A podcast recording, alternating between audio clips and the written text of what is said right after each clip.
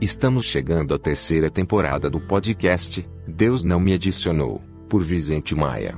E mesmo sabendo que Deus não é a resposta, continuarei perguntando, não só porque cansei de acreditar, é porque agora eu quero saber por que Deus não me adicionou. Agora vamos a novas perguntas e reflexões que incitará as pessoas a voltarem um olhar mais profundo e imparcial dentro de si para que reflitam naquilo que acredito e julgo ser conveniente para levá-las a criarem uma nova mentalidade que fatalmente as mostrarão uma nova realidade. Observação: toda vez que eu disser próximo, estarei falando de outro tema.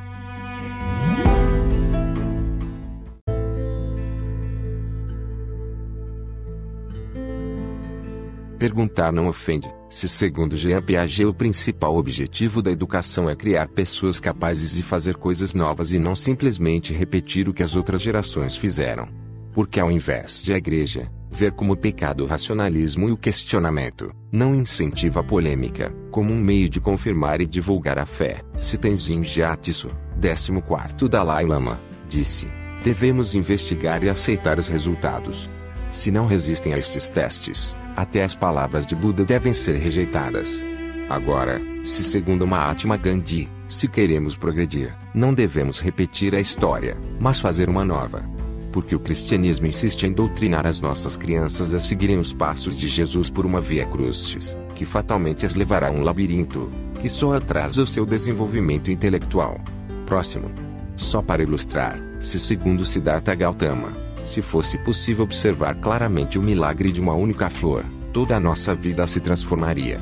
Não fica claro que foi acreditando nessa filosofia que nossa vida foi transformada a partir do jardim do Éden, haja vista que é só trocar a flor pela maçã. Próximo. Tudo bem que a maioria das pessoas que vive uma vida dessegrada não sabe muito, ou não se importam sobre os efeitos e os impactos negativos sobre o sistema nervoso central periférico e dos malefícios nos órgãos internos e também externos, devastados pela ingestão desenfreada de fumo, álcool e drogas ilícitas no corpo humano.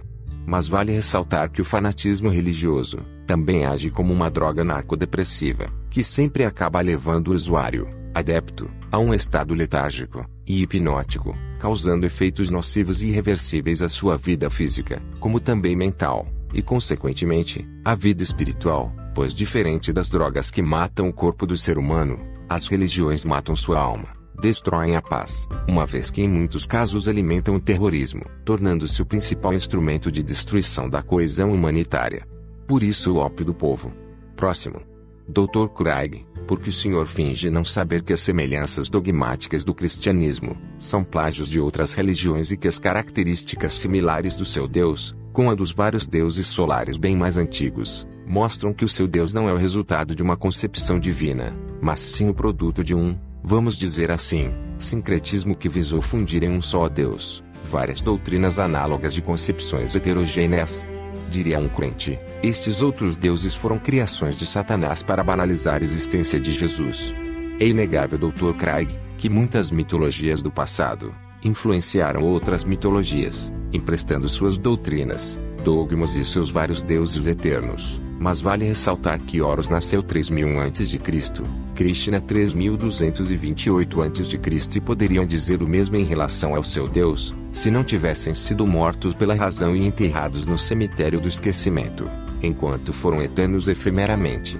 Tudo bem que um cristão não vive tentando provar a existência de fadas e duendes e nem a inexistência de Shiva, ou seu filho, o deus elefante Ganesh, mas porque quando se trata de Jesus, eles como também o Senhor, Dr. Craig, usam todo o seu esforço e energia, como se ele não fosse também um mito. O Senhor que tenta provar a ressurreição de Jesus e a existência de Deus de forma lógica e racional, pode até afirmar que Jesus não é um mito em um universo de deuses solares. Mas me prove de forma lógica e racional que a crença em Deus não seja uma tese intelectualmente injustificável do ponto de vista filosófico. Me prove que a crença em Deus não seja uma posição racionalmente inaceitável do ponto de vista lógico-científico. Me aponte um único contexto lógico e sensato a favor da existência do seu Deus imaginário, que não seja teológico, ou apenas conjecturas amparadas no silogismo do argumento cosmológico Calon, que gera um looping filosófico que pode ser multiplicado ad infinitum, já que teríamos uma teoria cíclica, onde sempre é algo, ou no caso de Deus, teria que ter também um Criador e assim sucessivamente, somente quebrado pela teoria da origem absoluta. Será que não está claro que esse argumento teocosmológico é irrelevante, uma vez que nos faz perguntar quem poderia ter criado quem criou Deus e está criando outro e assim criando uma impossível e desnecessária regressão infinita até chegarmos a uma causa primeira, que seria necessariamente incausada? Será que com tantos ph.ds, o Senhor não percebe que verdades nascem de um mundo de fatos e que nada é real no mundo dos argumentos envoltos de silogismos capciosos do argumento cosmológico Calon, que tenta provar a existência de um Deus onipotente, que não consegue regenerar um membro amputado? Diferente do argumento ontológico calango, que pode provar não só a existência do Deus das lagartixas, mas também sua onipotência, uma vez que esse regenera membros. Próximo. Ser ateu é aceitar evidências das leis da física, como a segunda lei da termodinâmica, o eco da radiação do Big Bang e o fato de que o universo está em expansão, que apontam para a possibilidade de o universo não ser eterno. Diria um crente, disso podemos deduzir que existe a possibilidade dele ter sido criado por Deus. Até porque nada que teve um começo pode ser eterno. Mas não se esqueça que tudo que teve um início, tem uma causa e se o universo teve um começo, então teve uma causa também.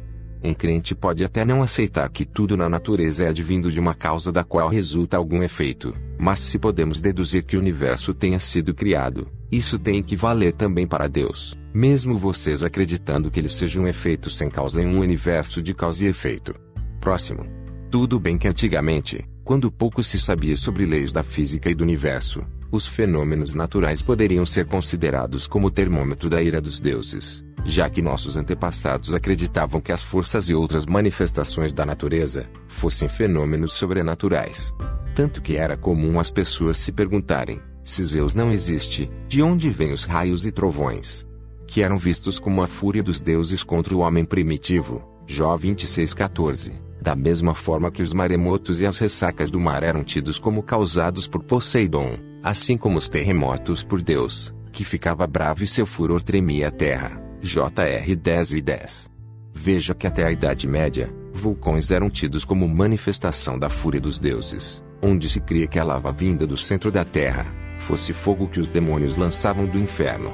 Mas porque agora que a ciência desmistificou esses absurdos, de repente começaram a dizer que não é justo esperar dos crentes religiosos as evidências por suas crenças. Se alguns católicos ainda hoje dizem quando ouvem um trovão, que é São Pedro, e outros descobriram que não é São Pedro, mas sim Deus, porque está escrito 2 SM 22 e 14 que o Senhor trovejou desde os céus e o Altíssimo fez soar a sua voz. Jó 37 2, 49, SL 18 e 13. 29 3, 68 33 e João 12 28 a 29 etc. Próximo. Até entendo Dr. Craig, que não pode ter havido homem antes do Homo sapiens, pois a essência do homem para ser humana, tem que ser sapiens, isto é, racional, mesmo que em pleno século XX, as loucuras e os delírios dos nossos antepassados não respaldem esse conceito. Até entendo também Dr. Craig, que todos os aspectos dos deuses mitológicos são limitados a circunstâncias e entendimentos humanos, tanto que as entranhas mais viscerais do seu deus bíblico revelam a imagem humana daqueles que o inventaram. Mas se o A.N.W. Estivesse certo de que não somos humanos passando por uma experiência espiritual e sim seres espirituais vivenciando uma experiência humana, porque não somos invisíveis, se somos feitos à imagem e semelhança de Deus. Porque Jesus, um ser dito espiritual teve de vir em forma humana. Tudo bem, Dr. Craig, que vocês religiosos que possuem cidadania cósmica e creem que vão habitar um plano diferente, cujas coordenadas astronômicas só Deus sabe, por situar-se numa dimensão espiritual sideral, me responda: vocês podem até acreditar que sabem quais são as coordenadas do céu, ou que tenham vestígios arqueológicos do caminho para o inferno, mas porque a única evidência da existência do seu Deus que está muito ocupado não existindo, só existe no Contos de Fadas do seu livro dito sagrado. Próximo. Agora vamos devagar com o Mr. Darwin, ó. Superlativo Mr. Darwin. Muitos dizem que Deus é luz e que se fecharmos os olhos descobriremos que Ele está em todo lugar, porque está escrito em Tiago 1,17, que toda boa dádiva e todo dom perfeito é lá do alto, descende do Pai das luzes. Isso não quer dizer nada, ó. Meu fantástico aluno. As drogas e a Coca-Cola também estão em todo lugar. E para todo usuário, isso é uma dádiva. O Senhor tem certeza, ó. Fantástico Mr. Darwin. Ó. Exato discípulo. Repare que todos fecham seus olhos quando morrem, mas nem todos os abrem quando estão vivos. E se Deus estivesse em todo lugar, as pessoas não precisariam olhar para cima para falar com Ele. Mas então por que eles olham, ó, primoroso Mr. Darwin? É porque seus cérebros não estão em nenhum lugar. O Senhor nunca olhou para o céu, ó, perfeito Mr. Darwin. Eu quando encanado, ó, arrebatador aprendiz. Eu só olhava para o céu para estudar os pássaros e para saber se levava, ou não o guarda-chuva.